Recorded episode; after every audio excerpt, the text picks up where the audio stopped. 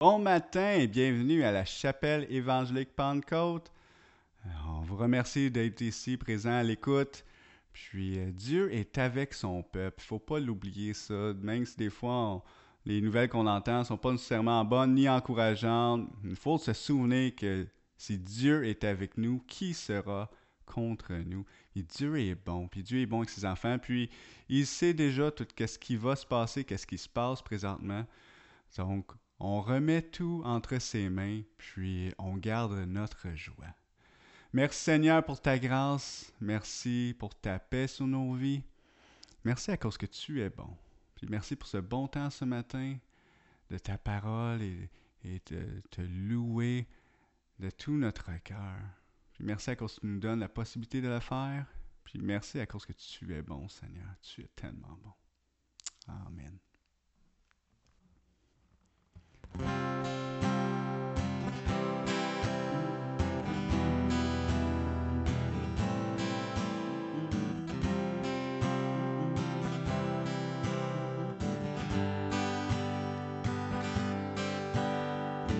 L'Éternel est mon berger, de rien je ne manquerai.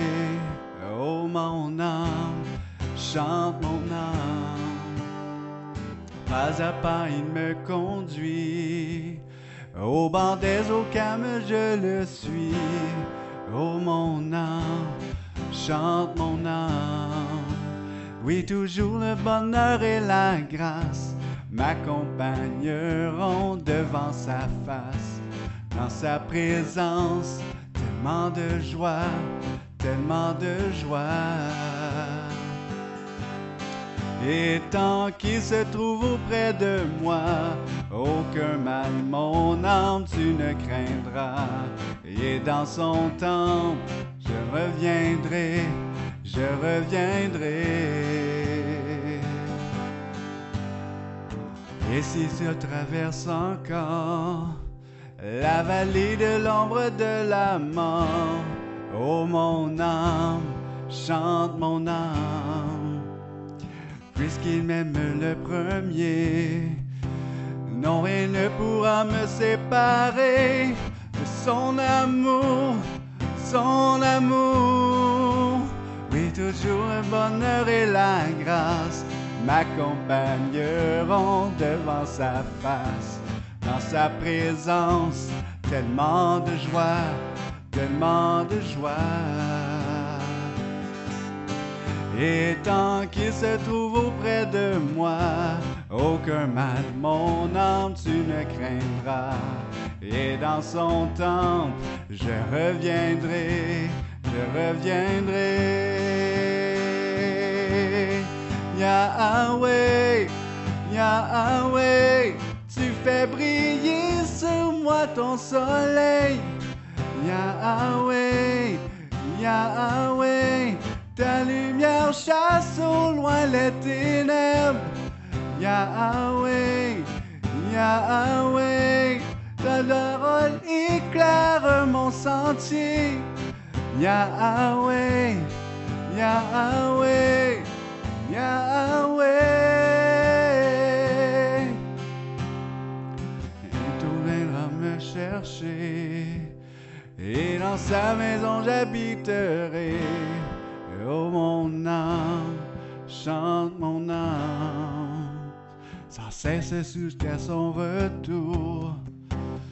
Mon âme chante son amour tous les jours, tous les jours. Oui, toujours le bonheur et la grâce m'accompagneront devant sa face. Dans sa présence, tellement de joie, tellement de joie. Et tant qu'il se trouve auprès de moi, aucun mal, mon âme, tu ne craindras. Et dans son temple, je reviendrai, je reviendrai. Yahweh, Yahweh, tu fais briller sur moi ton soleil. Yahweh, Yahweh, ta lumière chasse au loin les ténèbres. Yahweh, Yahweh, ta parole éclaire mon sentier. Yahweh, Yahweh, Yahweh.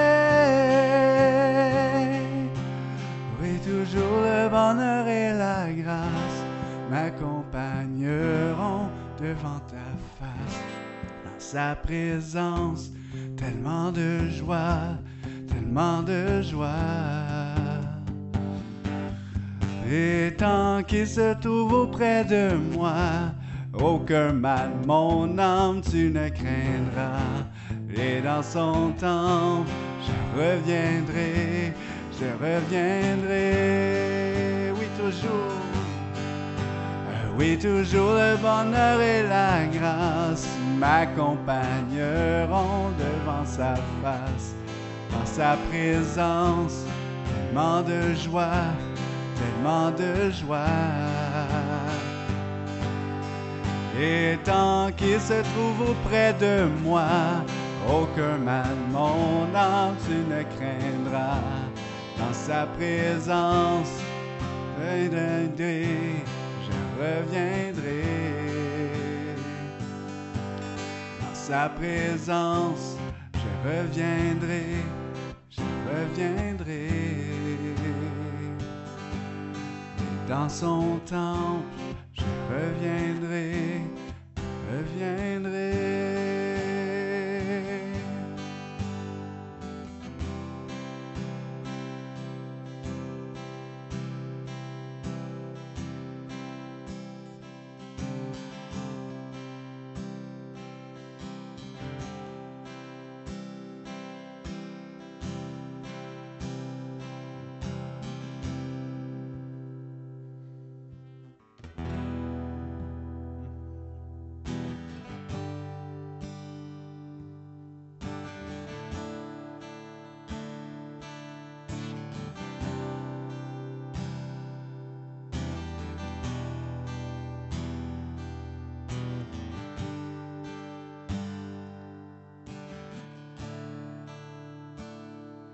Suffit à nouveau le doux parfum des cieux, déverse ton esprit, déverse ton esprit. Ton onction sur nos vies, ta puissante présence, déverse ton esprit, déverse ton esprit.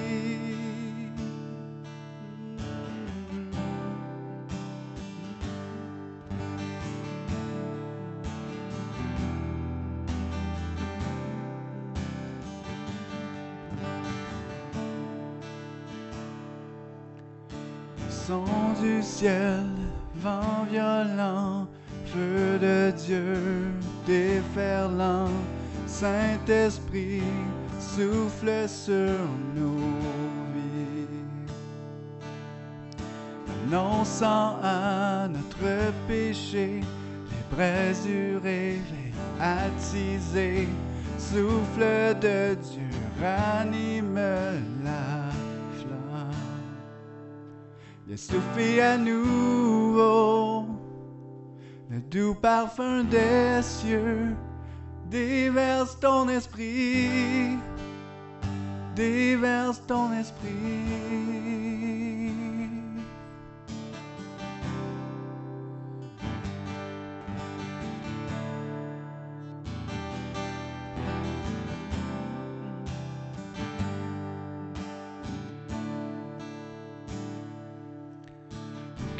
Cœur marqué de sainte crainte, nous avez éprouvé par la foi du fondeur, fortifie ce qui reste.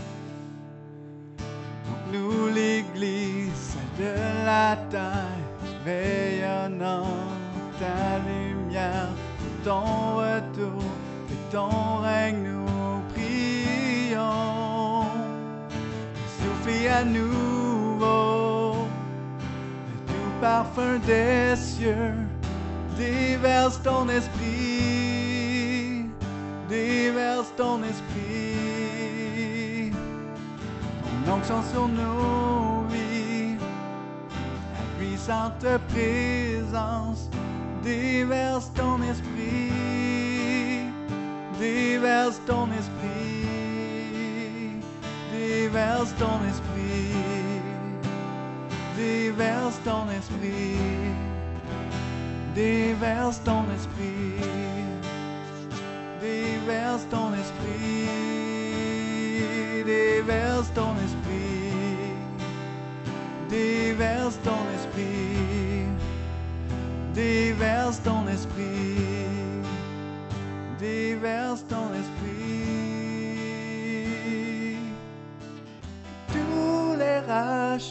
rachetés prophétisent et chantent s'entendons le vent souffler, souffler, souffler, agis parmi nous. Tes enfants te louent, nous entendons le vent souffler, souffler, souffler, que tous les rachetés prophétisent et chantent nous entendons le vent souffler, souffler, souffler, agis parmi nous. Tes enfants te louent. Nous entendons le vent souffler, souffler, souffler, que tous les rachetés prophétisent et chantent. Nous le vent souffler, souffler, souffler, agis parmi nous. Tes enfants louent. Nous entendons le vent souffler, souffler, fais souffler à nouveau le doux parfum des cieux déverse ton esprit, déverse ton esprit, ton onction sur nos vies, la puissante présence, déverse ton esprit, déverse ton esprit, déverse ton esprit.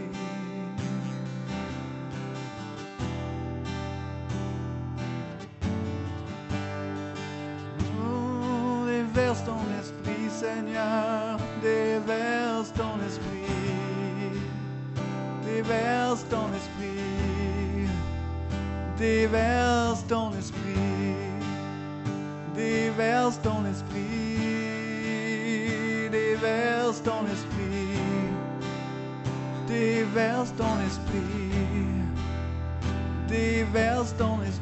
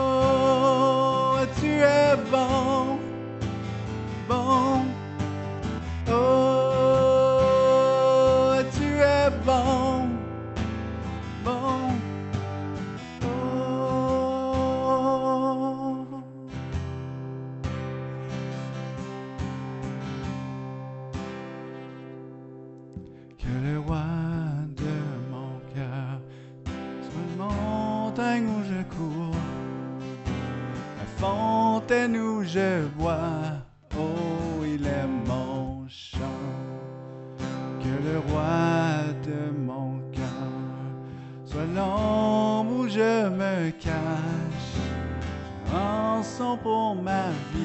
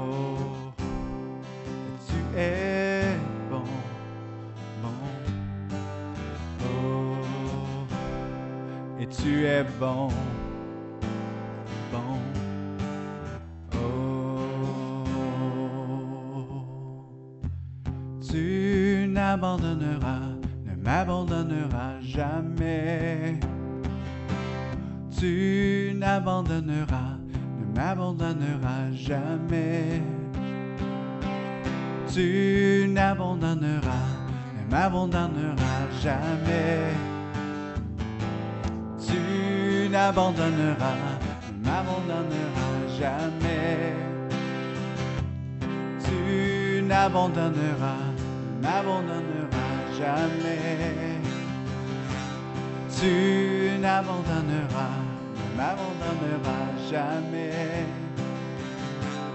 Tu n'abandonneras, ne m'abandonneras jamais. Tu n'abandonneras, ne m'abandonneras jamais. Tu es bon, bon. Oh, et tu es bon.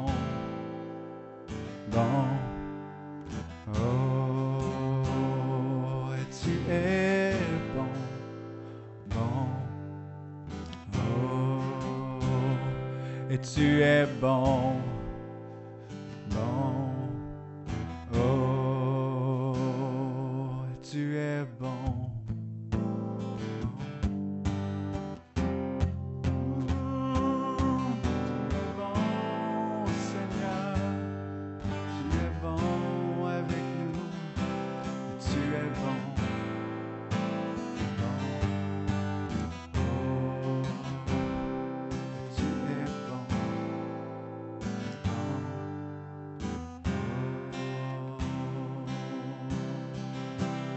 Tu n'abandonneras, ne m'abandonneras jamais. Tu n'abandonneras, ne m'abandonneras jamais. Seigneur va jamais nous abandonner. Bon message. Hey, bonjour à tous et bienvenue à cet enregistrement pour ce dimanche matin, 16 janvier. Alors, je suis content que vous nous écoutez ce matin. Euh, comme je le répète souvent, c'est super important qu'on continue de se tenir informé sur la même page et de continuer dans la parole de Dieu, de continuer à se nourrir, de continuer à faire ce qu'on sait qu'il faut qu'on fasse. Euh, c'est super important. On continue. Euh, merci à tous ceux qui m'ont écrit cette semaine euh, pour des questions, des requêtes de prière, euh, toutes ces choses-là. On continue de se tenir au courant. C'est très important. Il faut qu'on ait une bonne communication. Alors, je vais commencer ce matin avec les petites annonces que j'avais pour vous ce matin. Première chose, j'aimerais souhaiter une bonne fête à Jacques Bourget, c'est sa fête cette semaine. Alors, bonne fête, Jacques. Donc, si vous voulez souhaiter une petite bonne fête, euh, donc, c'est la fête à Jacques cette semaine. Ensuite de ça, euh, concernant les réunions qu'on fait, bon, bien entendu, le dimanche matin, on est encore en vidéo. Euh, les réunions de jeunesse ont commencé aussi. Pour les mercredis soirs, études et prières, je pensais pouvoir commencer ce mercredi-là, mais là, je vais repousser encore dû à des raisons techniques. Donc, mercredi, le 19, je crois, mercredi, il n'y a, pas de réunion encore. Je vais, contacter les gens. Je vais vous contacter, là, tous ceux qui sont concernés. Il y, en a même qui m'ont envoyé des courriels qui me disent si vous faites quelque chose en ligne, euh, dites-le moi. J'aimerais moi aussi me connecter. Euh, ça s'en vient. Ça s'en vient. Je veux, juste euh, attendre certaines choses parce que ce n'est pas si évident que ça de planifier toutes ces affaires-là. Ceux-là qui ont vécu la semaine à distance avec l'école des enfants savent ce que je veux dire je vais laisser ça là. Donc, ça, c'est un petit peu pour mes annonces. comme je répète, si vous avez des requêtes de prière, euh, des questions, euh, envoyez-moi-les par courriel. Euh, il y a mon adresse courriel qui est joelcampo7 à gmail.com, mais il y a aussi l'adresse de l'Église ici qui est joel.campo à cepgramb.com aussi, qui est une autre adresse qui est valide pour envoyer euh, des choses pour me contacter. Donc, je regarde quand même à, chaque jour, euh, et texte, et etc.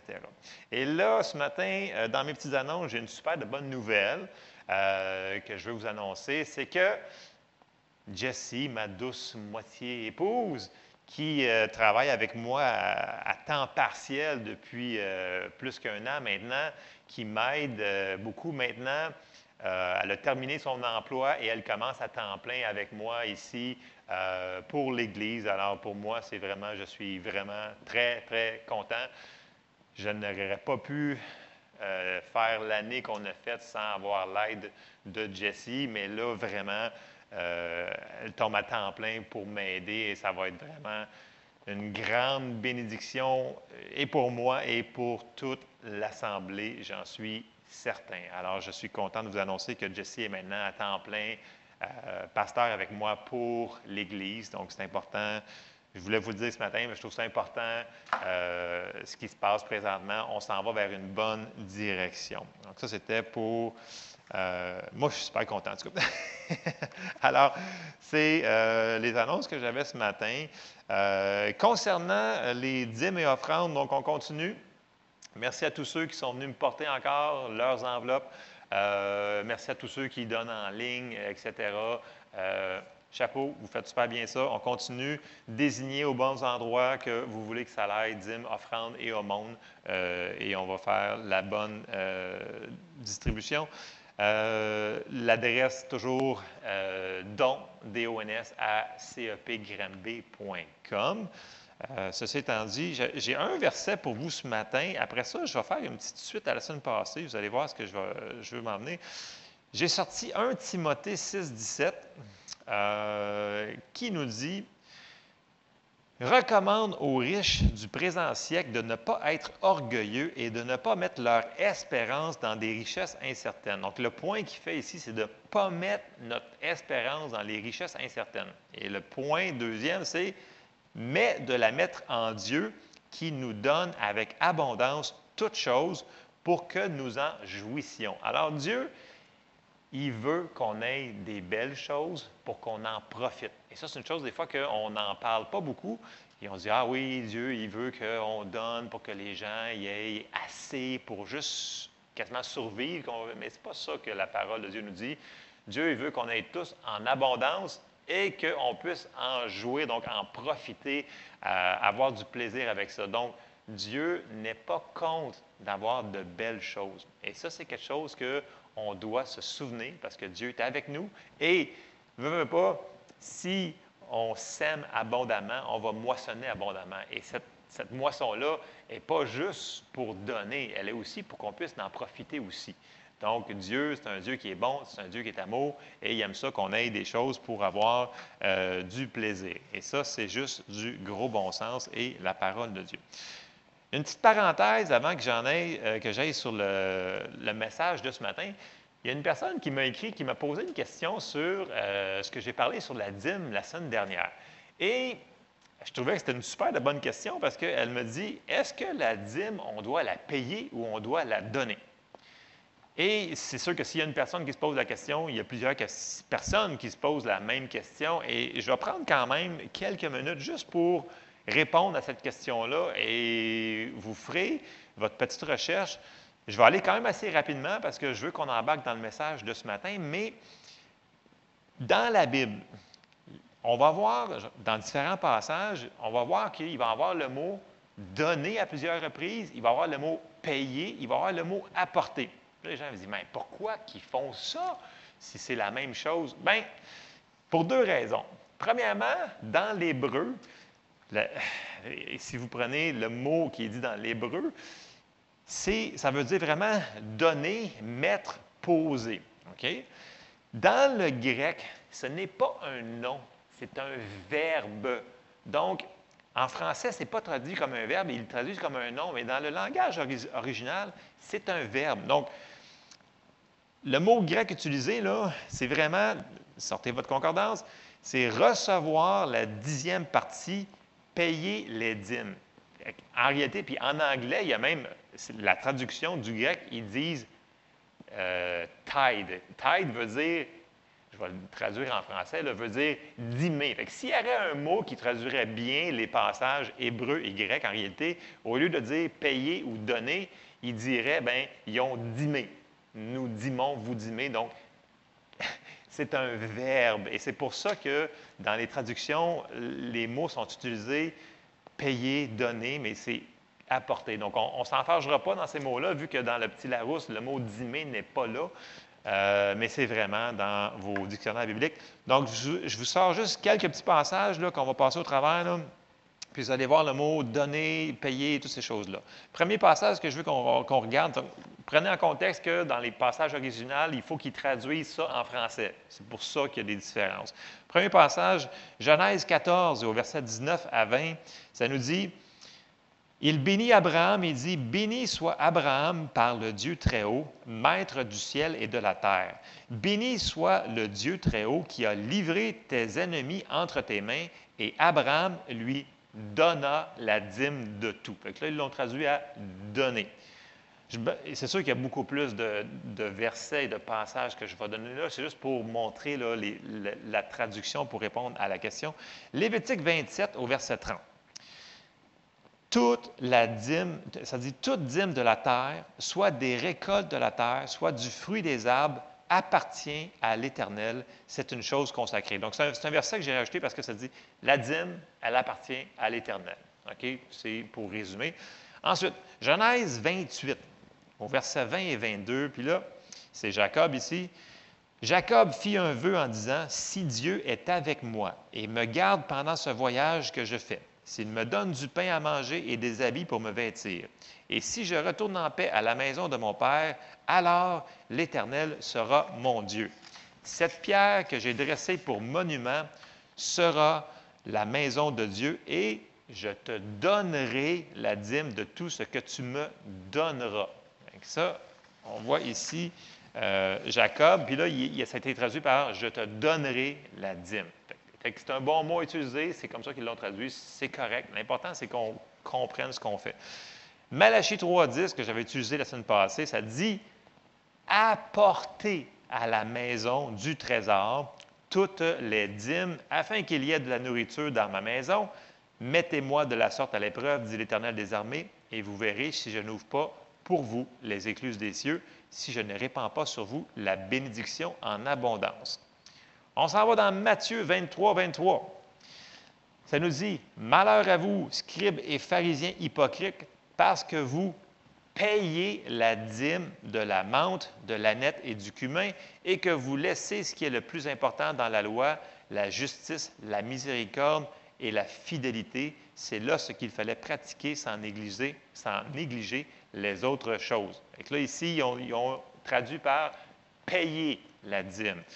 Dans Luc 18 et au verset 11, Le pharisien, debout, priait ainsi en lui-même, Ô Dieu, je te rends grâce de ce que je ne suis pas comme le reste des hommes qui sont ravisseurs, injustes, adultères ou même comme ce publicain. Je jeûne, je jeûne deux fois par semaine, je donne la dîme de tous mes revenus. C'est le même mot, là. C'est le même mot, mais c'est juste que c'est pas facile de traduire quelque chose qui est un verbe puis de le mettre en un nom. Vous me suivez? Et mon dernier passage pour euh, conclure, Hébreux 7, versets 8 et 9, ça dit Et ici, ceux qui perçoivent la dîme sont des hommes mortels, mais là, c'est celui dont il est attesté qu'il est vivant. De plus, Lévi qui perçoit la dîme l'a payé, pour ainsi dire, par Abraham. Donc, on peut voir brièvement par juste quelques passages de l'Écriture que payer, donner, percevoir, apporter, ils veulent tous dire la même chose, c'est que si on pourrait traduire ça d'une manière, si on pouvait, là, ça veut dire qu'ils nous disent dîmer. ça, se traduirait comme ça, c'est un verbe. Donc, si la personne nous pose une question, est-ce qu'on doit payer notre dîme, donner notre dîme? Vous dites oui, les deux réponses sont bonnes. Vous pouvez dire apporter à la maison. Donc, recevoir, percevoir, c'est toute c'est, une traduction d'un langage qui, euh, qui, est très, très, très précis. Puis, c'est pas évident de le mettre dans un français courant que tout le monde peut comprendre. Fait que ça, c'était juste une petite parenthèse que je voulais faire ce matin. Euh, je trouvais que la question était vraiment pertinente. Euh, c'est important de savoir qu'est-ce qu'on fait puis comment qu'on le fait. Euh, pour avoir le maximum de... Il faut qu'on marche selon ce que la parole de Dieu nous dit. Puis si on a des choses qu'on n'est pas sûr, bien, il faut qu'on aille creuser un petit peu plus loin. Puis c'est pour ça qu'on a des dictionnaires bibliques, des concordances, puis toutes ces choses-là. Donc, euh, n'hésitez pas d'aller fouiller, creuser dans votre parole, puis mettre aussi plusieurs versets ensemble pour que ce soit euh, pas sorti hors contexte, ces choses-là. Parce que c'est ça qui peut arriver. Le, danger, c'est que les gens vont s'enfarger dans un verset, mais s'il y en a rien qu'un, c'est mieux quand il y en a deux ou trois et plus, et etc. Ça nous aide à, avoir une meilleure compréhension de ce qu'on est en train de faire. Alors, euh, ben, je vais ouvrir en prière pour euh, le message de la parole, puis on va commencer avec le message que j'avais à cœur pour ce matin. Seigneur, on te remercie encore parce que tu nous bénis abondamment, tu nous protèges, tu nous diriges. Seigneur, je te demande d'ouvrir nos cœurs à ta parole, que cette parole devienne révélation dans nos cœurs. Montre-nous, Seigneur, qu'est-ce qu'on doit comprendre. Aide-nous à comprendre que nos cœurs soient euh, sensibles à ta parole dans le nom de Jésus. Amen. Amen. Alors, euh, le titre du message que j'ai euh, pour ce matin, j'ai marqué travailler avec Dieu. Là, allez me dire, c'est travailler avec Dieu. Oui, vous allez voir pourquoi j'ai. Parce qu'au début, j'avais un autre titre. Je, commence toujours avec un titre, puis finalement, mon titre, il n'est jamais bon. Parce que le message, on dirait qu'il qui, grandit sur moi. Puis là, un j'ai comme, il faut que je change le, titre, mais ce n'est pas le titre qui est important, c'est ce qui est dans le message. Donc, je commence. Euh, on a vu la semaine passée que euh, il faut qu'on entende la parole euh, constamment pour marcher dans la foi. C'est la base. Euh, si on veut vivre dans la victoire, il va falloir qu'on fasse les choses comme Dieu nous a dit de le faire dans sa parole. Ça, c'est bien important. Et le fondement, je vais le répéter, Romains 10, 17, ça nous dit, la foi vient de ce qu'on entend et ce qu'on entend vient de la parole de Christ. Donc, ça, c'est une chose qu'on voit depuis plusieurs semaines faut qu'on aille chercher des versets pour s'appuyer dessus pour que notre foi fonctionne.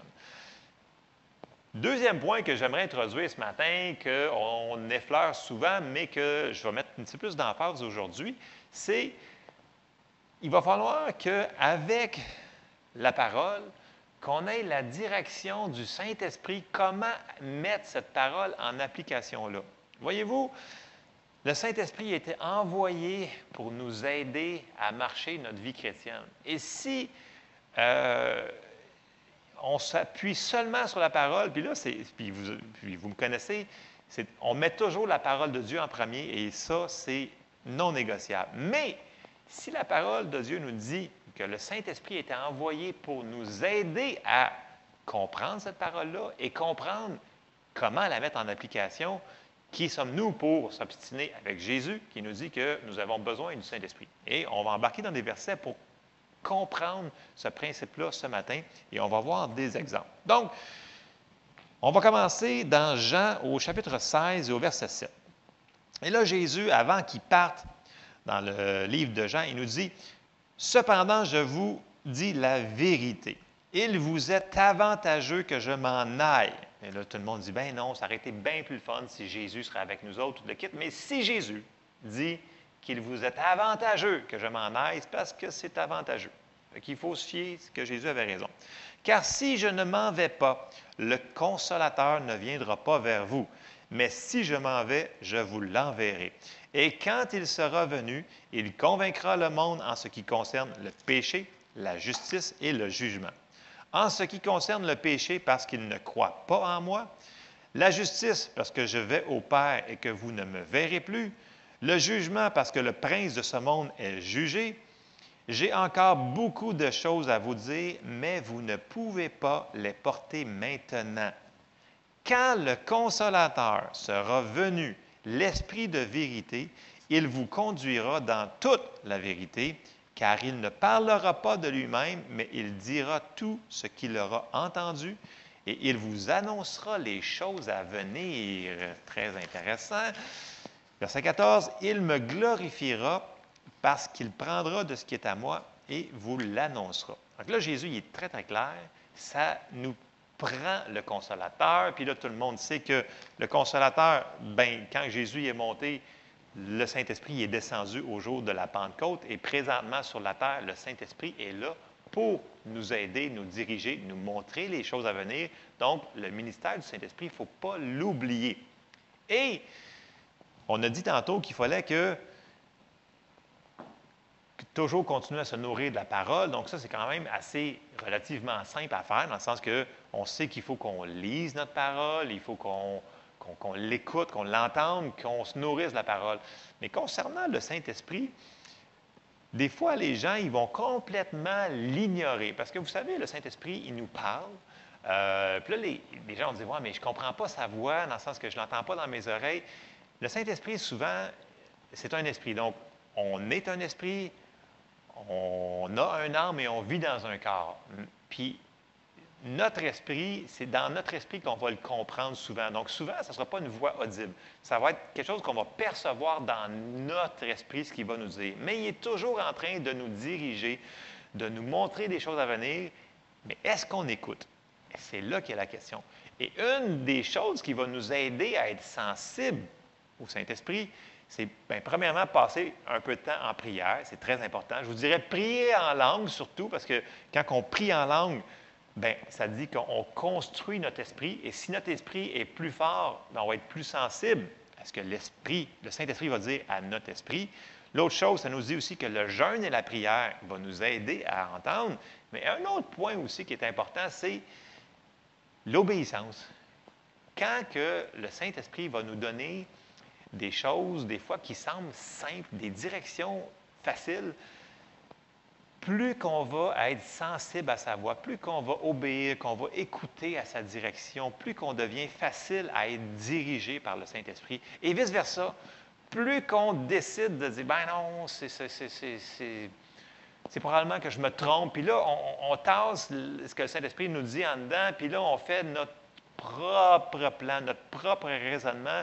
Et plus qu'on devient comme ça, plus qu'on s'endurcit, plus que c'est dur d'entendre sa voix. Donc, c'est vraiment une roue qu'on décide d'enclencher. Euh, mais, comme je vous dis, le Saint-Esprit est toujours là, il ne s'en va pas, il est toujours avec nous et il parle tout le temps, dans le sens qu'il est toujours en train d'être là pour, pour nous aider, nous diriger, nous consoler. Et c'est nous qui avons la responsabilité de prendre le temps de le laisser nous aider. Et, des fois, ça va contrairement hmm, y aller contre notre super intelligence. Mais des fois, il faut faire des petits pas de foi, puis dire, OK, ben, je perçois telle chose, puis euh, je vais le faire. vous allez voir, plus qu'on, plus qu'on marche dans notre vie chrétienne, plus qu'on apprend à écouter le Saint-Esprit, moins qu'on fait d'erreurs, moins qu'on, qu'on se cogne, qu'on se fait des bobos, parce que le Seigneur est là pour nous aider. Alors, euh, c'est là-dedans qu'on s'en va. Et on va commencer à aller voir des, passages. On va commencer dans Marc, au chapitre 16 et au verset 15. Là, je suis encore quand que Jésus, c'est juste avant qu'il s'en aille au ciel. Là, je le prends dans Marc pour une raison, parce que c'est comme la grande commission qu'on appelle. Marc 16 et au verset 15, il nous dit, là, il parle à ses disciples, il dit, Puis il leur dit, Allez par tout le monde et prêchez la bonne nouvelle à toute la création. Celui qui croira et qui sera baptisé sera sauvé, mais celui qui ne croira pas sera condamné. Voici les miracles qui accompagneront ceux qui auront cru en mon nom. Ils chasseront les démons, ils parleront de nouvelles langues, ils saisiront des serpents. S'ils boivent quelques breuvages mortels, ils ne leur feront point de mal. Ils imposeront les mains aux malades et les malades seront guéris. Le Seigneur, après leur avoir parlé, fut enlevé au ciel et il s'assit à la droite de Dieu. Et là, il y a le verset 20. Et ils s'en allèrent prêcher partout. Le Seigneur travaillait avec eux et confirmait la parole par les miracles qui l'accompagnaient. Donc, deux choses ici super importantes. Le Seigneur travaillait avec eux. Donc, il les en mission, mais ils ne sont pas tout seuls. Le Saint-Esprit est avec eux autres pour travailler avec eux. On va voir ça. L'autre point que je veux faire ici, c'est qu'entre le verset 19 et le verset 20, il y a un temps, il y a un délai. OK? On s'en va le, lire le, même avant que Jésus parte, mais dans Luc. Donc, dans Luc, au, au chapitre 24 et au verset 49, juste avant qu'il s'en aille, il va dire la même chose. Il dit et voici, j'enverrai sur vous ce que mon Père a promis, mais vous restez dans la ville jusqu'à ce que vous soyez revêtus de la puissance d'en haut. Là, il parle du Saint-Esprit ici. Il appelle le Saint-Esprit, c'est une personne, la puissance d'en haut.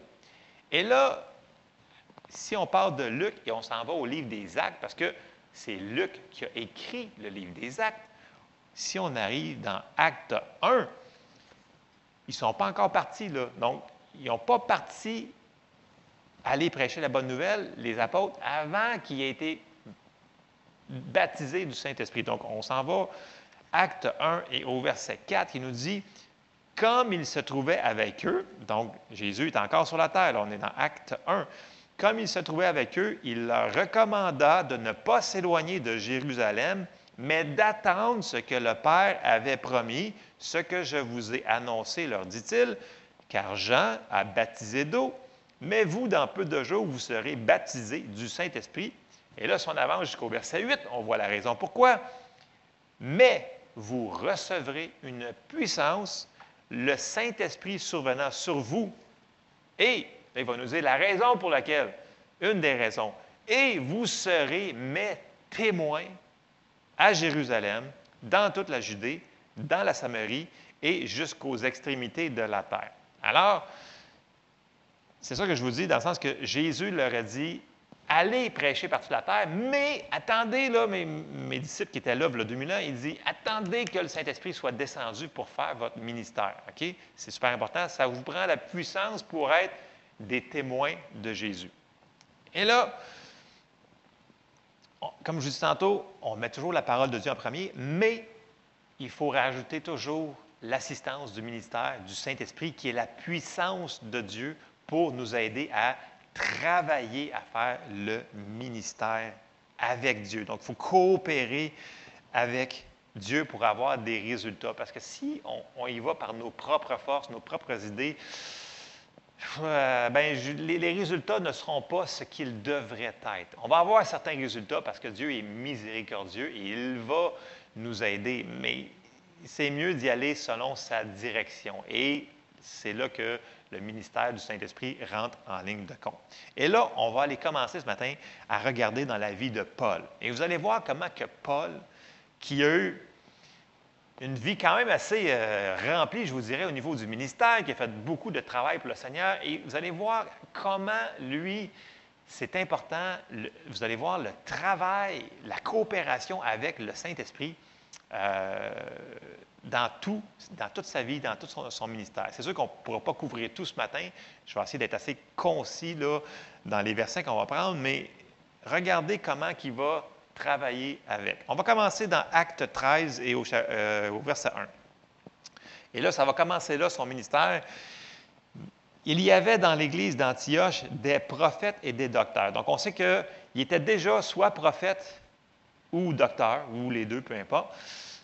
Barnabas, Siméon, appelé Niger, Lucius de Cyrène, Manahen, qui avait été élevé avec Hérode le tétrarque, tétrarque et Saul. Saul, c'est Paul, on le sait. Verset 2. Pendant qu'ils servaient le Seigneur dans leur ministère, donc on voit qu'ils servaient dans cette église-là, et qu'ils jeûnaient. J'ai parlé tantôt du jeûne et de la prière qui est important pour entendre. Et là, tout de suite, pendant qu'ils jeûnaient, le Saint-Esprit dit. Donc, le Saint-Esprit, ce n'est pas une colombe, ce n'est pas une patente, ce n'est pas une chose, c'est une personne, donc il parle. Et là, on voit ici, le Saint-Esprit dit, Mettez-moi à part Barnabas et Saul pour l'œuvre à laquelle je les ai appelés. Hmm. Alors, après avoir jeûné et prié, ils leur imposèrent les mains et les laissèrent partir. Verset 4. Euh, Barnabas et Saul, envoyés par qui? Par le Saint-Esprit, descendirent à Séleucie, et de là, ils s'embarquèrent pour l'île de Chypre. Arrivés à Salamine, ils annoncèrent la parole de Dieu dans les synagogues des Juifs. Ils avaient Jean pour aide. Et là, on peut voir que Paul et Barnabas ont commencé, on va dire, leur ministère apostolique d'être envoyés par le Saint-Esprit pour annoncer partout à la direction du Saint-Esprit qui leur a dit, là c'est le temps, allez-y, go. Pourtant, Jésus avait dit à tous ses disciples, allez par toute la terre. Ça ne veut pas dire qu'ils ne faisaient pas d'évangélisation, mais là, pour leur ministère spécifique, c'était quand le bon moment? C'est quand le moment est arrivé que le Saint-Esprit a dit, séparez-moi, Barnabas et Saul, c'est le temps, je les envoie. Donc, on construit notre fondation sur la parole de Dieu, mais on coopère avec ce que le Saint-Esprit nous dit de faire. Et c'est comme ça qu'on va avoir des résultats. Donc, Paul a été sensible à la direction du Saint-Esprit. Une autre chose qui est mentionnée de Paul, c'est dans 1 Corinthiens 14, 18. Paul dit Je rends grâce à Dieu de ce que je parle en langue plus que vous tous. Pourquoi que je vous amène ça ce matin? Parce que quand on prie en langue, on le sait, on construit notre esprit. Et plus que notre esprit elle est construite, plus qu'on va être sensible à la voix du Saint-Esprit. Et ça, c'est une clé. C'est la porte qui nous amène vers le surnaturel, je vous dirais. Je le répète souvent, mais c'est très important, prier en langue. Si Paul est prié en langue plus que tous les Corinthiens, ça veut dire que d'après moi, il se levait le matin, avant son petit déjeuner, son petit déjeuner, il priait en langue. Après son déjeuner, il priait en langue. Avant le dîner, il priait en langue. Il marchait pour se rendre à quelque part, il priait en langue. Fait que nous autres, pourquoi on ne ferait pas la même chose? Quand on s'en va dans notre auto, pourquoi pas prier en langue dans notre auto? Prier en langue en faisant le ménage. Prier en langue, on peut prier en langue n'importe quand. OK? Fait que euh, si Paul le faisait et on voit qu'il y a eu des résultats, on peut quand même s'inspirer des gens qui ont eu des résultats. Bon, ça, c'est une petite parenthèse que je voulais faire avant. Et là, Là, Paul, il commence, s'en va dans plusieurs, il commence à aller enseigner. Puis, vous allez voir que Paul, partout où est-ce qu'il était, c'est soit il y a eu un réveil ou soit il y a eu une révolte. C'était soit un des deux ou les deux en même temps. Donc, soit c'était vraiment là, tout le monde y venait au Seigneur, ou soit il se faisait lapider. Donc, Paul, il y a eu un ministère quand même assez, euh, je vous dirais, impressionnant. C'est vraiment comme un livre d'aventure quand on lit tous les, les voyages. Mais je ne pourrais pas tout couvrir ça, bien entendu, ce matin. Ce que je veux qu'on regarde, c'est comment il travaillait, sa, manière d'opérer. Et là, on va aller, là, il était dans plusieurs euh, voyages. Puis là, on arrive dans Acte 16. Donc, on avance dans le livre des Actes. Il est rendu au chapitre 16 et au verset 6. Là, on voit une phrase qui est quand même assez impressionnante, ce qui nous dit ayant été, parce que là, Paul, il est encore sur la route, comme on dit. Il est encore en train de faire son ministère, d'aller par toute la terre et de prêcher la bonne nouvelle à toute la création.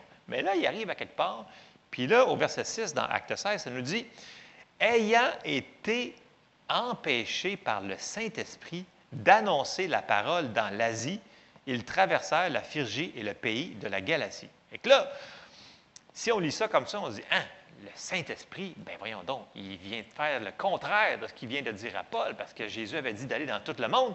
Puis là, le Saint-Esprit, il dit de ne pas aller annoncer la parole. Mais il faut le prendre en contexte, dans le sens que le Saint-Esprit, n'a pas dit de ne plus annoncer la parole. Il a juste dit, va pas annoncer la parole dans cet endroit-là. Et là, tu as une décision à prendre. Soit tu écoutes ou soit tu n'écoutes pas. Et dans ce cas-là, il semble que Paul y a écouté.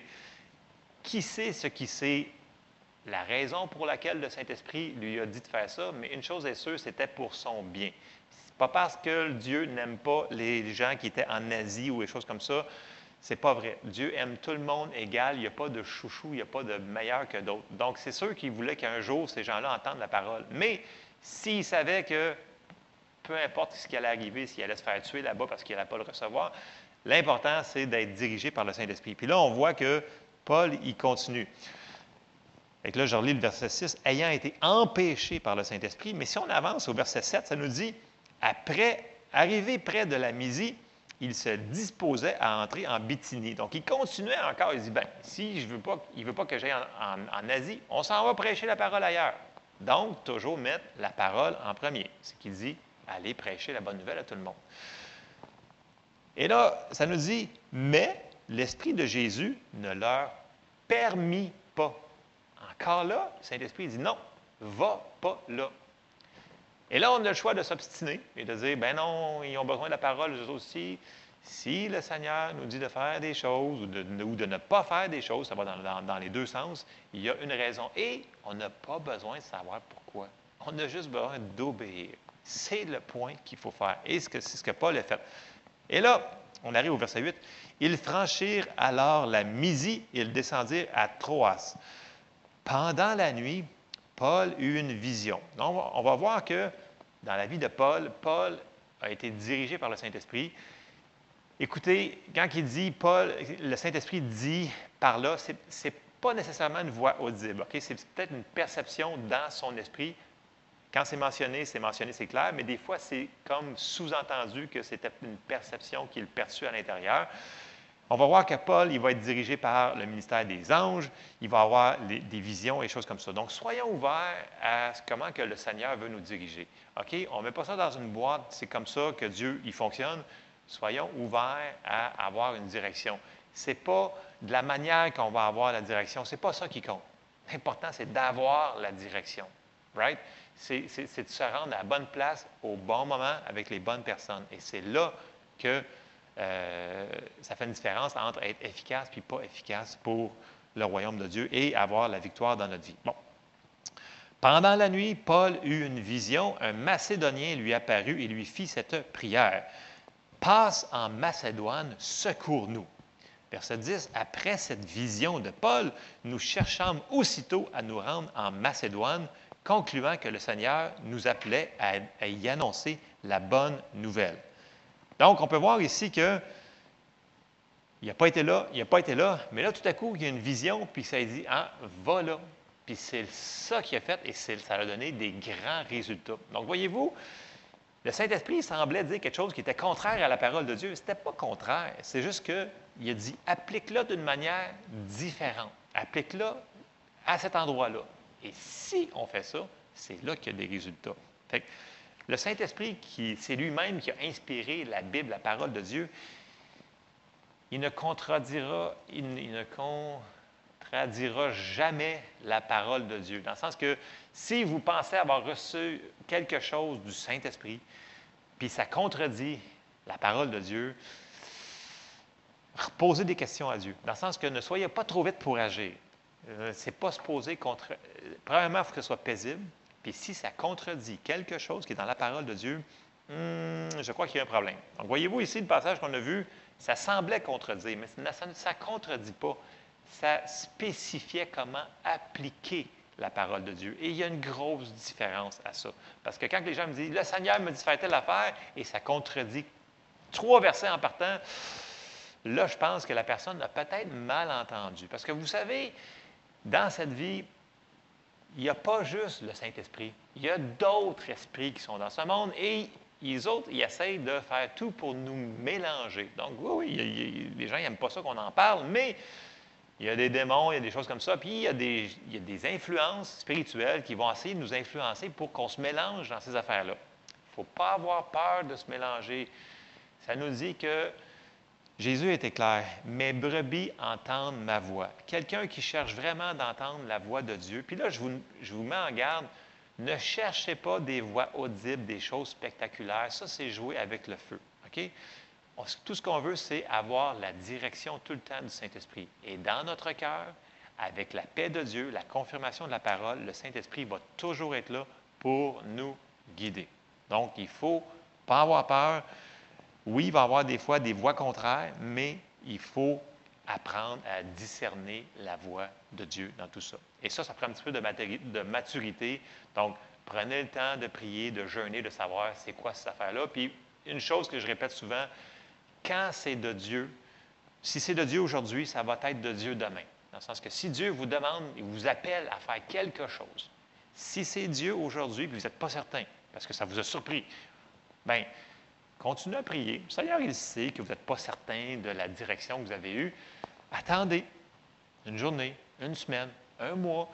Attendez d'avoir la certitude à l'intérieur que c'est vraiment lui qui vous dirige à faire ça. Comme je vous dis, si c'est Dieu aujourd'hui, Dieu ne change pas d'idée. Si vous a appelé à faire quelque chose, ça va être encore Dieu dans une semaine ou deux ou un mois. OK? Soyons matures et prenons le temps. Dieu n'est pas un Dieu de désordre. Quand c'est Dieu, c'est paisible, il va avoir la paix avec. S'il n'y a pas la paix, puis ça vous pousse à défaire des choses qui sont. Si vous ne le faites pas là, tout le monde va mourir. Là. Je ne pense pas que Dieu fonctionne de cette manière-là. Donc, apprenons à travailler avec le Seigneur. OK? Donc, une chose qu'il faut faire aussi attention, c'est souvent, on va avoir une perception et ça peut que ça soit contraire avec ce que notre intelligence pensait qu'on allait faire. Et si ça l'arrive, bien, il faut avoir l'humilité pour dire, OK, mon intelligence avait pensé qu'on le ferait de telle manière, cette chose-là que le Seigneur me demande de faire, mais ça semble être une autre direction. Et ça, ça prend de l'humilité pour prendre le temps de prier et dire, OK, ben, je ne comprends pas pourquoi, mais je vais le faire quand même. On n'a pas besoin de tout comprendre pour marcher dans la foi et marcher avec le Saint-Esprit et travailler ensemble.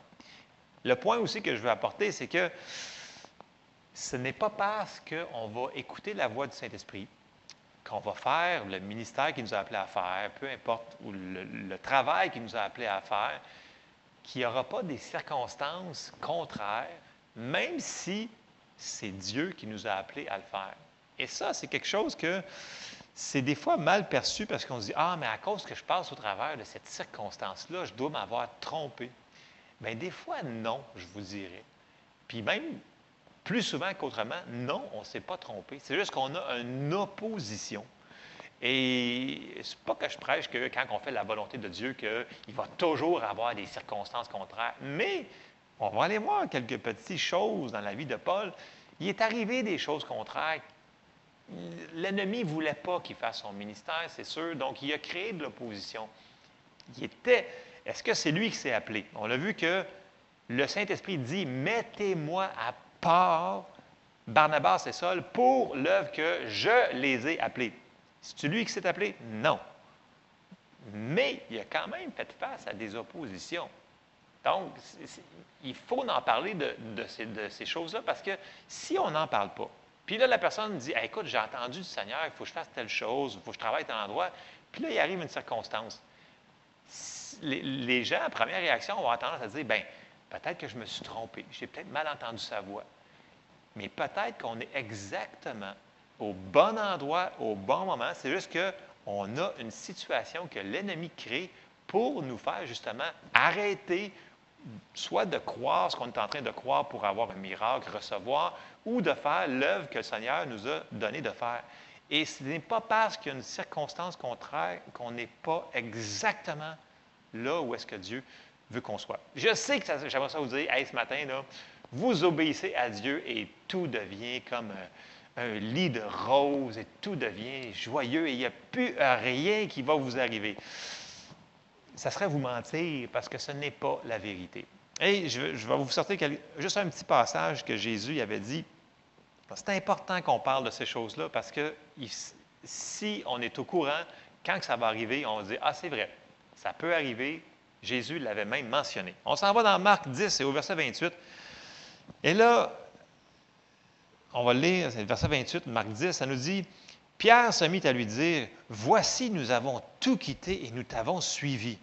Jésus répondit Je vous le dis en vérité, il n'est personne qui, ayant quitté à cause de moi et à cause de la bonne nouvelle, sa maison ou ses frères, ou ses sœurs, ou sa mère, ou son père, ou ses enfants, ou ses terres. Verset 30.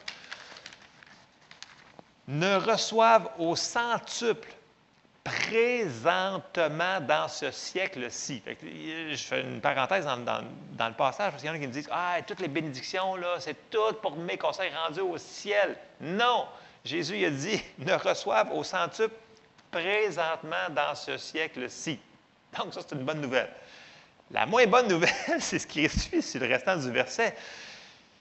Présentement, dans ce siècle-ci, des maisons, des frères, des sœurs, des mères, des enfants et des terres, euh, avec des persécution et dans le siècle à venir, la vie éternelle.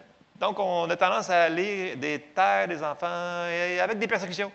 Dans le siècle à venir, la vie éternelle. Donc, le mot persécution, il est vraiment là. J'aimerais ça qu'il ne soit pas là, mais il est vraiment là. Donc, Jésus nous dit, écoutez, vous allez marcher sur la terre, il va vous arriver certaines choses. Mais que votre cœur ne se trouble point, j'ai vaincu le monde. C'est ce qu'il nous dit dans plusieurs versets plus loin.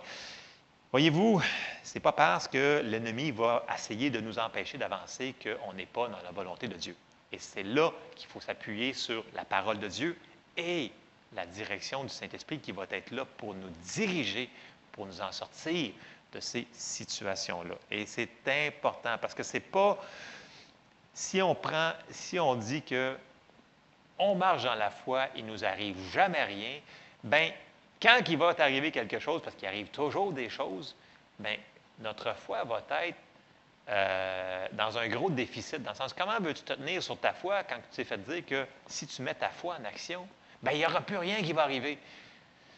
Ça ne tient pas la route, ça n'a aucun sens. Notre foi est là pour faire changer les circonstances. Vous me suivez? La foi, ce n'est pas de nier les circonstances. La foi, elle va prendre la parole de Dieu, elle va le mettre en, application et la parole de Dieu, avec notre foi, va faire changer la situation. C'est important qu'on fasse des parenthèses sur ça. Et là, on continue dans la vie de Paul, parce que vous allez voir que Paul,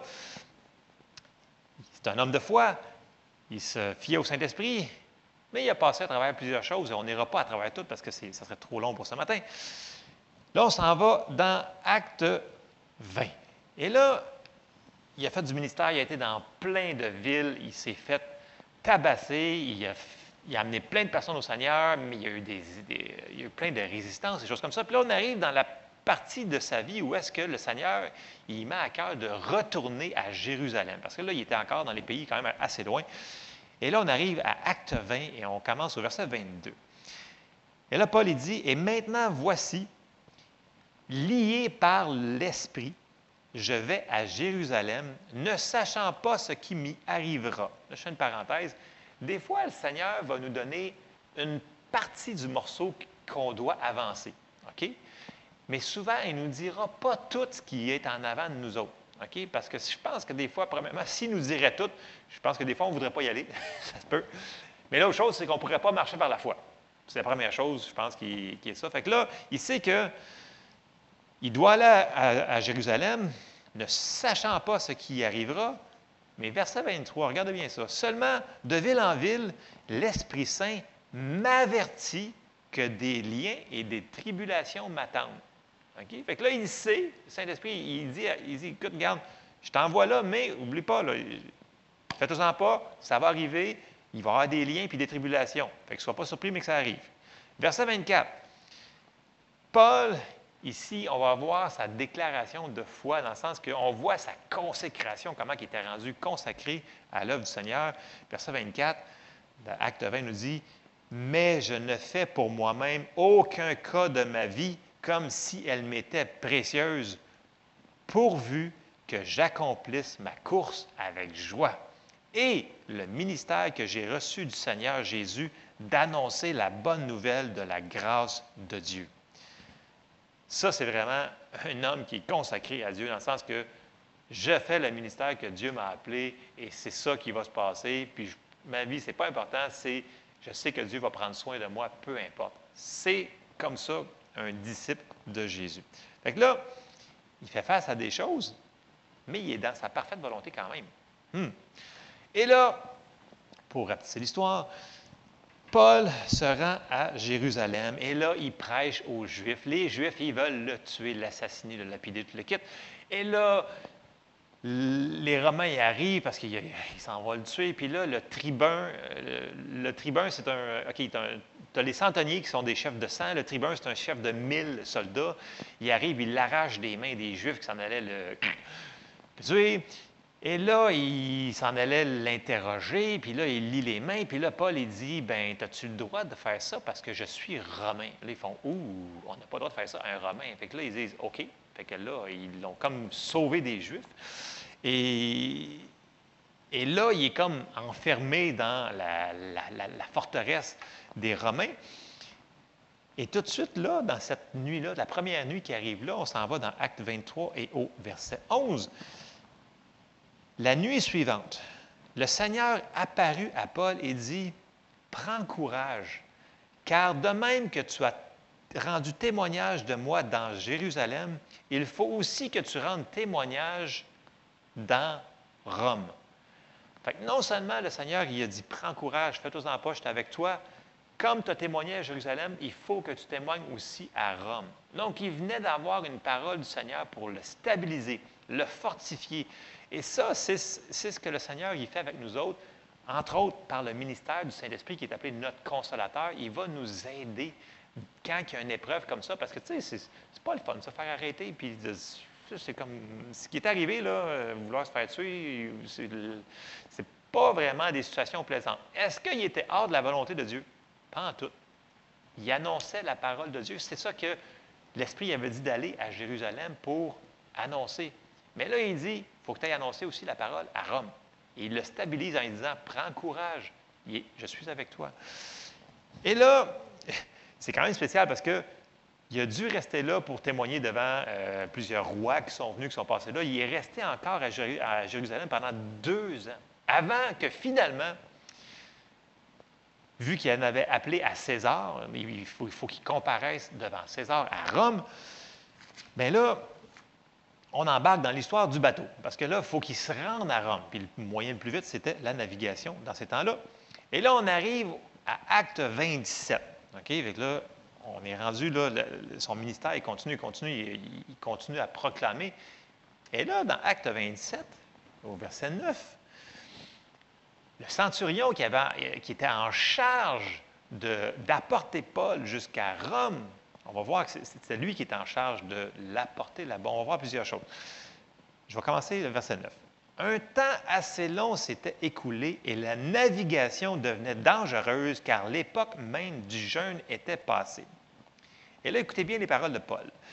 C'est pourquoi Paul avertit les autres en disant, Ô homme, je vois que la navigation ne se fera pas sans péril et sans beaucoup de dommages, non seulement pour la cargaison et pour le navire, mais encore pour nos personnes. Dieu prend le temps de dire à Paul, par une perception, il y a des traductions qui ont dit, je perçois, donc c'est probablement pas une voix audible, c'est pas mentionné, probablement que c'est une perception, il, sait à l'intérieur que ce voyage-là, s'ils font ça, c'est dangereux. Il prend la peine de les avertir. Mais le centurion, qui ne connaît pas encore tellement bien, décide d'écouter le capitaine du navire et le propriétaire du capitaine du navire. Il dit Ah, ouais, ouais, c'est correct, écoute, ça va bien aller, tout va bien aller. Et là, on va voir que, à cause que ces hommes-là ont pris cette décision-là, Paul va passer à travers une circonstance inconfortable. Pourtant, il est en plein milieu de la volonté de Dieu. Mais voyez-vous, souvent, l'ennemi va influencer des gens, des hommes, puis c'est eux autres qui vont causer le trouble. Mais c'est pas grave, c'est Dieu qui va nous en faire sortir. On avance un petit peu dans le verset 27 et on s'en va au verset 21. Et là, bien entendu, ils ont décidé de partir sans écouter ce que Paul les a avertis, qui était une parole qui venait de la part de Dieu. Et ils se retrouvent dans un typhon, un ouragan, appelez-les comme vous voulez. C'était vraiment une énorme tempête. Ils n'ont pas vu le ciel pendant des jours, des semaines. Et là, on arrive au verset 21. On n'avait pas mangé depuis longtemps. Alors Paul, se tenant au milieu d'eux, leur dit, Ô homme, il fallait m'écouter. Et là, il leur dit, tiens, tiens, fallait m'écouter et ne pas partir de Crète afin d'éviter ce péril et ce dommage. Maintenant, je vous exhorte à prendre courage, car, chacun, car aucun de vous ne périra et il n'y aura perte que celle du navire. Et là, on voit le ministère des, anges qui, va apparaître. Un ange du Dieu à qui j'appartiens. Et ça, c'est important, ce petit euh, mot-là. Un ange du Dieu à qui j'appartiens. Avec là, j'appartiens à Dieu. Et on se souvient que Paul s'est fait dire, tu dois témoigner à Rome. Fait que lui, dans sa tête, c'est sûr qu'il ne peut pas mourir là, là parce que j'appartiens à Dieu, puis je dois aller. J'ai un rendez-vous à Rome, puis c'est Dieu qui l'a cédulé. Fait que peu importe ce que je passe au travers, j'aurais mieux passer par un bateau qui n'aurait pas eu de tempête, mais je suis pogné dans ce bateau-là avec une tempête, on va faire avec. Donc on voit que des fois, il faut vivre avec la situation. Ce n'est pas la volonté parfaite de Dieu qui passe au travers de ça, mais lui n'était pas hors de la volonté de Dieu. Hmm, vous allez suivre quand je vais continuer. Un ange du Dieu à qui j'appartiens et que je sers m'est apparu cette nuit et m'a dit, Paul, ne crains point, il faut que tu comparaisses devant César. il rappelle à saint mois ce que Jésus avait dit. Et voici, Dieu t'a donné tous ceux qui naviguent avec toi. C'est pourquoi, ô homme, rassurez-vous, car j'ai cette confiance en Dieu qu'il en sera comme il m'a été dit, mais nous devons échouer sur une île. Donc, il leur dit la conséquence de leur action que le propriétaire a perdu le bateau, ils ont tous perdu la marchandise, ils ont tout perdu. S'il avait écouté Paul, ça ne serait pas arrivé. On avance. Acte 28 et au verset 1. Après nous être sauvés, nous reconnûmes que nous reconnûmes, c'est ça, reconnûmes que l'île s'appelait Malte. Les barbares nous témoignèrent une bienveillance peu commune et nous recueillirent tous auprès d'un grand feu qu'ils avaient allumé parce que la pluie tombait et qu'il faisait grand froid. Paul, ayant ramassé un tas de broussailles et l'ayant mis au feu, une vipère en sortit par l'effet de la chaleur et s'attacha à sa main. Non, mais, tu viens de sortir d'un ouragan, OK? Que ce n'est pas de ta faute. Tu sors de là, tu commences à aider le monde à ramasser du bois pour aider à faire le feu. Puis là, il y a une vipère qui te mord. Et la plupart des gens que je connais, ils auraient dit Pauvre de petit moi, Seigneur, pourquoi tu permets ces choses-là?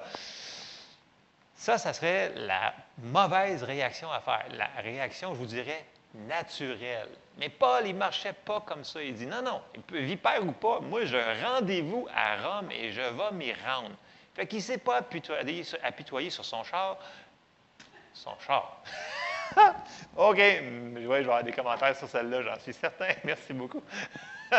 Paul ne s'est pas apitoyé sur son sort, mais. mais il s'est tenu sur sa parole qu'il avait. Et c'est la même chose pour nous autres, parce que des fois, on arrive, puis on, réussit à sortir d'une circonstance, on fait comme, bon, elle n'était pas le fun, celle-là, puis on s'en est sorti. Puis là, tout à coup, il y en a une qui arrive tout de suite après. On fait comme, bon, on va-tu y arriver? Oui, parce que les circonstances finissent toujours par se terminer. Mais la promesse de Dieu, elle, elle ne se terminera jamais. Puis je vais continuer ce message-là, même si je m'en parle dans mes mots ce matin. c'est pas grave. Bon, et là, vous allez voir la réaction des gens autour de lui. Fait que là, je vais relire le verset 3. Paul ayant ramassé un tas de broussailles et l'ayant mis au feu, une vipère en sortit par l'effet de la chaleur et s'attacha à sa main. Quand les barbares virent l'animal suspendu à sa main, ils se dirent les uns aux autres Assurément, cet homme est un meurtrier, puisque la justice n'a pas voulu le laisser vivre après qu'il a été sauvé dans la mer. Les gens, première réaction, quand ils vont te voir, qu'il y a, ah, il y a quelque chose qui t'arrive, puis en plus, après avoir sorti de ça, il y, a, telle affaire qui t'est arrivée, c'est sûr que tu as fait quelque chose de pas correct. Ne laissez pas les gens vous dire des choses comme ça. Faites juste, oui, oui, c'est correct, allez-vous-en. Parce qu'après ça, quand on passe au travail et qu'on a fini l'épreuve, on devient un témoignage. Regardez ce qui s'est passé après. Paul secoua l'animal dans le feu et ne ressentit aucun mal. Ces gens s'attendaient à le voir enfler ou tomber mort subitement, mais après avoir longtemps attendu, voyant qu'il ne lui arrivait aucun mal, ils changèrent d'avis et dirent que c'était un Dieu. Et voyez-vous, les gens qui ne comprennent pas les choses de Dieu souvent, les gens, même les chrétiens, des fois, ils vont dire Ah, il arrive telle affaire, fait tu as fait telle chose, mais qu'après ça, ils vont dire Ah, ben regarde ça. Tu t'en es sorti. Fait que, ouais, probablement que c'est. Fait que, voyez-vous, il ne faut pas se fier sur les circonstances, il ne faut pas se fier sur ce que les gens nous disent, il faut se fier sur ce que le Seigneur nous a dit de faire. Donc, la parole en premier, la direction du Saint-Esprit en deuxième, qui travaille en même temps. Et là, je fais une parenthèse, des gens vont dire ben regarde, là, vois-tu, il y a un ouragan qui est arrivé, fait que Dieu a envoyé l'ouragan pour qu'il finisse sur l'île, puis que. Si Dieu a dit à Paul de ne pas aller dans l'ouragan, est-ce que c'est Dieu qui a envoyé l'ouragan? Je pense que non, parce que sinon, il y aurait comme une grosse contradiction. Fait que des fois, les gens vont dire Ouais, mais Dieu a envoyé cette situation-là pour que je me retrouve à l'hôpital, pour que je puisse témoigner du Seigneur. Et comme M. Charbonneau disait souvent, il y a des heures de visite. Dans le sens que tu n'es pas obligé d'aller, d'avoir une circonstance pour, euh, qui t'arrive pour faire la volonté de Dieu. Paul n'était pas obligé d'avoir passé à travers cette épreuve-là. Mais Dieu s'en est servi quand même, parce que l'ennemi a voulu le tuer pour amener toute cette île-là à la connaissance du Seigneur. Et c'est ça que les gens, des fois, j'entends les gens dire Ouais, mais Dieu permet qu'il a envoyé telle chose pour que je puisse arriver dans cette situation-là pour qu'il fasse éclater sa gloire. Il hmm, faut faire attention. Dieu va nous permettre de passer à travers des situations, mais qui n'étaient pas sa volonté. Mais ça ne veut pas dire que nous autres, on n'était pas dans sa volonté. Voyez-vous, il y a la volonté des gens là-dedans. Il y a L'ennemi qui veut mettre des bâtons dans les roues pour pas qu'on avance dans notre vie, qu'on lâche notre foi sur les miracles qu'on est en train. Voyez-vous qu'il n'y a, pas juste Dieu là-dedans. Il y a notre volonté, la volonté des gens, il y a le diable, il y a plein de choses. Fait qu'il faut mettre des choses en perspective. Il ne faut pas attribuer des choses à Dieu que Dieu n'a pas fait. Ce n'était pas Dieu qui voulait détruire. OK? Dieu ne fait pas ça. Dieu, on lui attribue des choses souvent qui ne sont pas à lui. Et ça, c'est pas correct. Donc, faites attention à la manière qu'on interprète les situations dans lesquelles on passe. Il y a des choses qu'on va passer au travers en étant dans la parfaite volonté de Dieu, mais ce n'était pas Dieu qui les a envoyés, ces embûches-là. C'est souvent l'ennemi, ou peu importe, comme j'ai mentionné tantôt. Je continue, parce que là, on arrive dans Acte 28, et là, ça nous dit que, voyez-vous, c'est là qu'on va voir que, comment que Dieu a vécu ça, euh, la situation pour euh, le bien de Paul et le bien, en réalité, des gens que Paul venait en contact avec. Acte 28 au, verset 7. Il y avait dans les environs des terres appartenant au principal personnage de l'île nommé Publius, qui nous reçut et nous logea pendant trois jours, de la manière la plus amicale. Le père de Publius était alors au lit malade de la fièvre et de la dysenterie. Paul, s'étant rendu vers lui, pria, lui imposa les mains et le guérit. Là-dessus vinrent les autres malades de l'île ils furent guéris. On nous rendit de grands honneurs et à notre départ, on nous fournit les choses dont nous avions besoin. Voyez-vous ici, Dieu s'en est servi pour tourner la situation au meilleur de ces gens-là. Une chose aussi qui est fun à regarder, c'est que ces gens-là ont aidé Paul. ils l'ont bien reçu, ils ont bien reçu. Et, ça, on, le voit à travers la, Bible, les gens qui sont généreux, les gens qui, exerçaient l'hospitalité, qui faisaient des aumônes, qui, qui ont toujours eu une genre de faveur de plus envers Dieu. Dans le sens que Ce n'est pas par les œuvres qu'on est sauvé, c'est pas ça que je veux dire, mais remarquez à travers la Bible, les gens qui faisaient des aumônes, comme on avait parlé la semaine dernière ou l'autre semaine dernière, qu'on parlait de Corneille, qui faisait des aumônes et des prières à Dieu, qui aidait le peuple juif, qui avait bâti la synagogue, il a envoyé un ange à cet homme-là pour faire venir Pierre pour entendre la bonne nouvelle. Il y a une relation avec ça. Dieu aime ce qui est bien. Et ces gens-là, souvent, sont plus ouverts à l'Évangile que d'autres personnes. Donc, parenthèse à ça. Donc, on voit qu'il y a eu un réveil sur cette île-là. Donc, comme je vous disais, Paul, quand il arrivait à quelque part, c'est soit qu'il y avait une révolte ou il y avait un réveil, ou les deux en même temps. Là, il y a eu un réveil et ils sont partis de là. Et, pour continuer et terminer dans les actes, acte 28 et les derniers versets de actes, versets 30 et 31, Paul, finalement, il s'est rendu à Rome malgré toutes ces affaires-là. Et là, ça serait juste de lire tout le livre des, actes, tout ce qu'il dit qui passe au travers. C'est ça. Alors, on arrive, il est rendu à Rome, puis là, au verset 30, ça nous dit Paul demeura deux ans entiers dans une maison qu'il avait louée.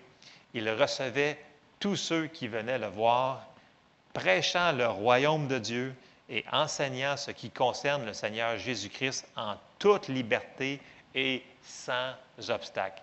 Voyez-vous, les circonstances, il va en avoir, mais elles ne sont temporaires.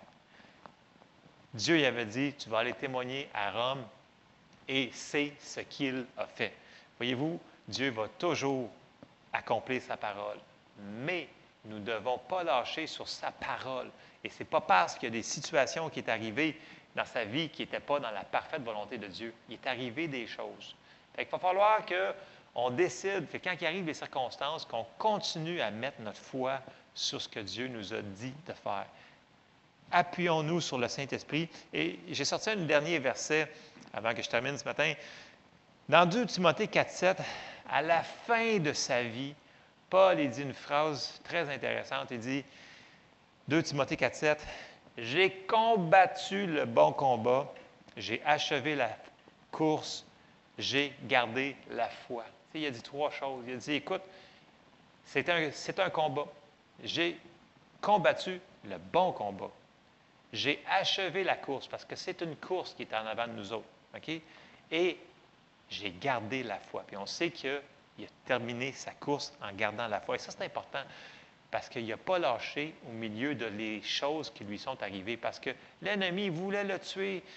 Il a fait soulever tous les hommes inimaginables, les juifs, les pas juifs, dans toutes les villes, pour le faire lapider, le faire tuer à chaque fois, parce qu'il ne voulait pas qu'il prêche l'Évangile. Mais Paul est obéissant, puis Dieu l'a toujours sorti de, de ces choses-là. Ce que je veux vous dire ce matin, c'est que il va arriver des choses, mais Dieu est toujours là pour nous en sortir. Les circonstances sont toujours temporaires. Mais les promesses de Dieu, eux autres, ils ne finissent jamais, dans le sens qu'il va toujours nous en sortir. Et pour faire ça, mettons la parole de Dieu en premier et travaillons avec le Saint-Esprit qui est toujours là pour nous diriger et nous guider, peu importe à travers ce qu'on passe à chaque jour. C'est notre consolateur et si on décide de ne pas l'écouter, on se prive de tellement de bénédictions parce que si c'est lui que Jésus a envoyé pour qu'il soit avec nous autres sur la terre ici présentement pour représenter Dieu, qui est Dieu qui est trois parties. Dieu le Père et Jésus sont au ciel présentement. Le Saint-Esprit est avec nous autres ici pour nous aider. S'il a fait ça comme ça, qui sommes-nous pour dire, ben voyons, Saint-Esprit, euh, oui, oui, euh, c'est correct. Non, non. Nous devons être sensibles à sa voix et écouter ce qu'il nous dit de faire, même dans les petites choses. Et surtout dans les petites choses, parce que plus qu'on devient sensible à écouter, bien, plus qu'on reconnaît sa voix, plus qu'on va être euh, sensible à écouter sa voix pour les grandes choses et dans les situations qu'on va passer au travers. Amen. Je termine là-dessus. Seigneur, on te remercie, Seigneur, pour euh, le ministère du Saint-Esprit que tu as envoyé pour nous aider. Seigneur, je te demande de fortifier toutes personnes maintenant, Seigneur, qui sont en train de passer à travers des situations difficiles, Seigneur, je te demande de les aider dans leur foi à persévérer. Encourage-les, dirige-les, conduis-les par ton merveilleux Saint-Esprit. Donne-leur, Seigneur, dans leur cœur cette assurance que tu es avec eux et que tu ne les abandonneras jamais et que ta paix soit sur eux présentement dans le nom de Jésus. Amen. Alors, soyez bénis. On se revoit bientôt pour euh, soit une autre vidéo et on se tient au courant euh, cette semaine pour les autres choses au niveau des autres réunions et toutes ces choses-là. Alors, merci. À la prochaine.